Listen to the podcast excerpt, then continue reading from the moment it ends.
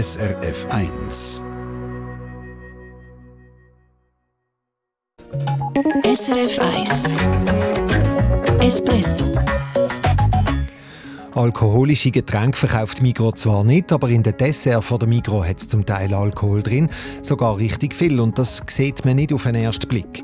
Eine Suchtexpertin sagt darum bei uns, es wäre wirklich wichtig, dass das klar deklariert ist. Die Migro tut sich aber schwer mit dem und so viel kann ich schon sagen, die Begründung überzeugt uns nicht ganz. Und wie ist das eigentlich, wenn es auf meinem Grundstück einen Unfall gibt? Also jemand rutscht zum Beispiel auf einem verreisten Weg aus oder geht in den Gartenteich? Wenn etwas passieren sollte, dann kann ein Eigentümer allenfalls auch noch in strafrechtlicher Hinsicht belangt werden. Das sagt unsere Rechtsexpertin ein bisschen später. Das Konsumentenmagazin mit dem Stefan Wietrich. Guten Morgen. Eine Migros-Kundin aus Winterthur hat sich aufs Dessert gefreut. Die Frau möchte anonym bleiben, das akzeptieren wir. Sie ist trockene Alkoholikerin. Und jetzt hat sie also zum Dessert einen sogenannten Fürstenbecher mit Meringue, Biskuit, Rahm und Mandeln gepostet. Und zwar eben in der Migros. Und wenn die Frau den Löffel von dem Dessert im Mund hat, merkt sie, hoppla, da hat Alkohol drin. Und zwar richtig viel, hat mir Sharon Zucker erzählt. Ja, ich habe mit dieser Frau geredet und sie hat mir gesagt, beim ersten Biss sei sie extrem verschrocken.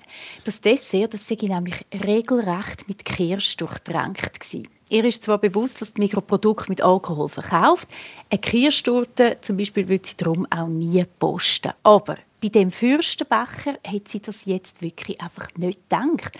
Und sie findet es vor allem nicht okay, dass das Dessert mit so viel Alkohol nicht besser angeschrieben ist. Also von wie viel Alkohol reden wir denn da konkret?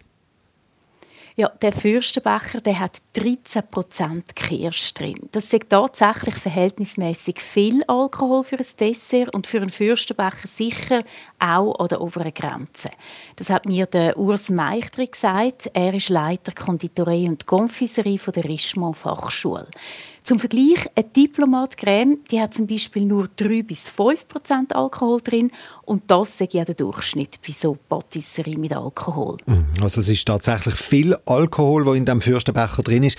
Äh, was wir jetzt aber schon müssen sagen, deklariert ist es es steht schon in der Zutatenliste. Das macht mich auch ganz korrekt. Nur, die Liste die klebt ja meistens unten oder hinten oder der Verpackung von so einem Produkt. Und wir wissen ja alle, wie klein das zusammen geschrieben ist. Also man braucht praktisch eine Lupe, um den Inhalt zu entziffern.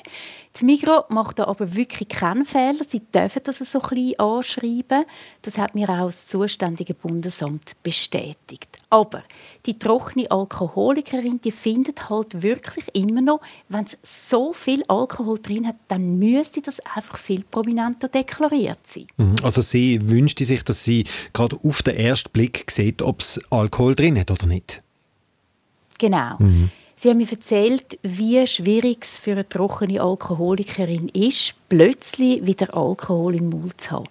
Sie ist wirklich verschrocken. Also ich meine, man muss sich das mal vorstellen, nach eineinhalb Jahren Alkoholabstinenz hat man unfreiwillig wieder den Geschmack auf der Zunge. Es ist zwar dann nichts passiert zum Glück, aber die Angst, rückfällig zu werden, die sei da gewesen, hat sie mir gesagt. Es braucht nämlich ganz, ganz wenig für einen Rückfall.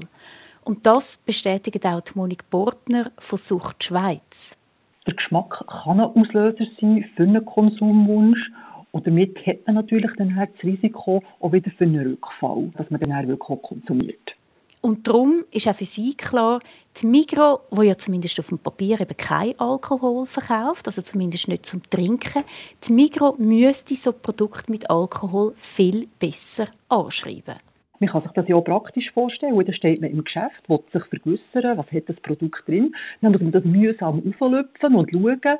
Man geniert sich vielleicht auch dabei. Es wäre wirklich wichtig, dass das klar deklariert ist.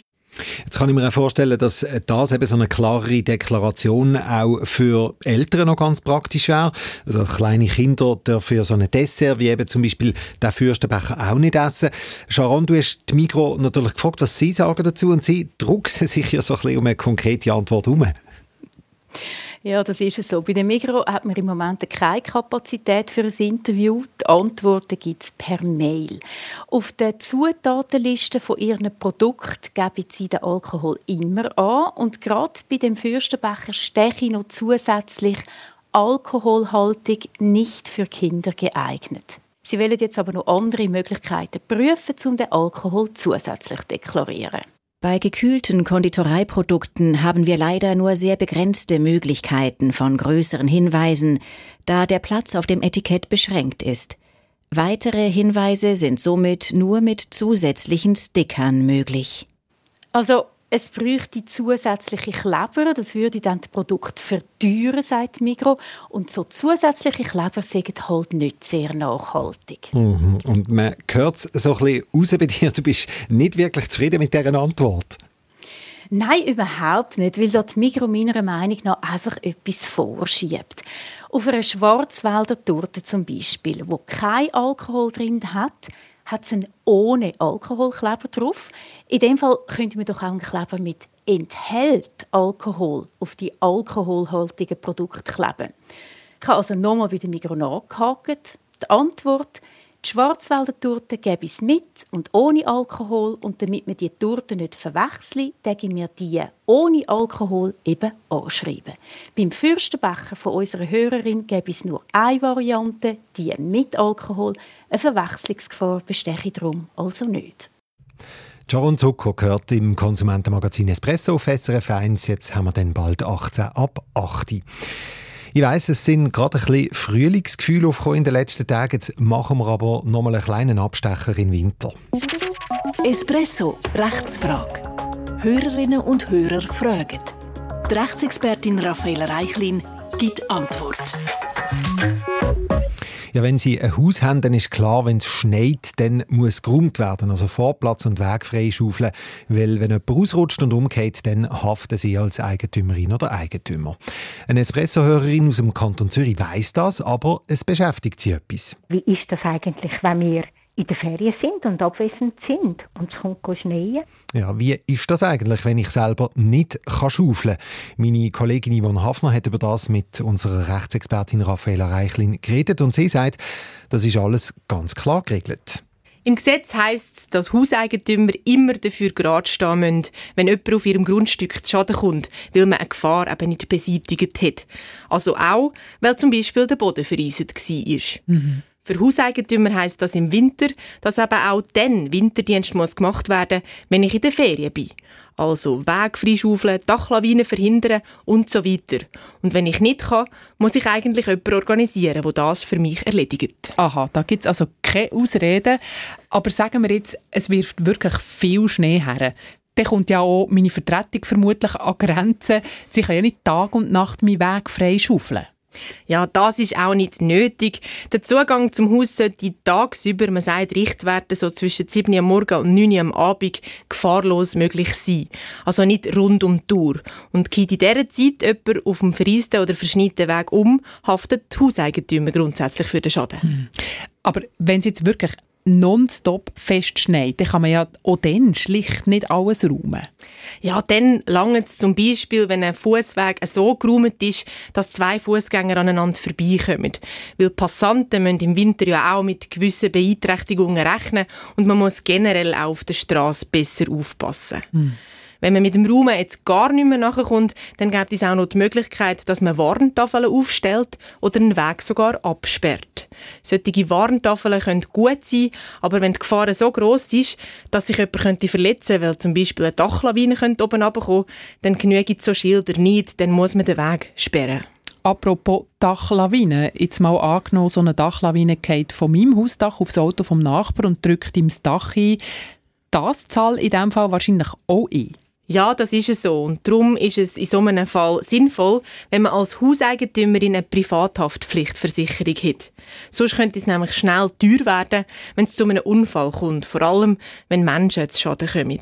Wer schon versichert ist, dem empfehle ich bei der Versicherung abzuklären, ob ihre Police die sogenannte Werkeigentümerhaftung einschließt, dann ist das Risiko nämlich mit eingeschlossen. Jetzt haben wir immer nur über Winter und Schnee geredet. Kein Wunder, passt ja zur Saison. Aber es gibt ja auch zu anderen Jahreszeiten Sachen, wo man als Hauseigentümer, Eigentümerin muss aufpassen muss. Äh, zum Beispiel Stichwort Swimmingpool oder Teich. Ja, bei einem Pool oder auch an einem Teich ist es ganz wichtig, dass man sich bewusst ist, auch dort greift die strenge Werkeigentümerhaftung. Wenn etwas passieren sollte, dann kann ein Eigentümer allenfalls auch noch in strafrechtlicher Hinsicht belangt werden. Und da gibt es leider auch ganz tragische Fälle, die bis vor das Bundesgericht gekommen sind, wo Kinder im Wasser verunglückt sind. Und das Bundesgericht sagt klar, wer Eigentümer von einem Gewässer ist, muss das so absichern, dass es möglichst kein Unfall gibt. Und darum sollte man im kantonalen Gesetz schauen, was vorgeschrieben ist, wie man seinen Gartenteich oder sein Pool eben muss sichern muss. Eigentümerhaftung. Nicht immer ganz einfach zum den Durchblick zu behalten. Darum schauen Sie doch mal bei uns online vorbei, srfca-espresso. Dort haben wir Ihnen neben vielen anderen Infos auch einen Link parat gemacht zur Beratungsstelle für Unfallverhütung. Dort gibt es Tipps für Eigentümerinnen und Eigentümer, wie man eben zum Beispiel einen Teich richtig muss sichern muss. SRF 1 Espresso Eine Sendung von SRF 1 Mehr Informationen und Podcasts auf srf1.ch.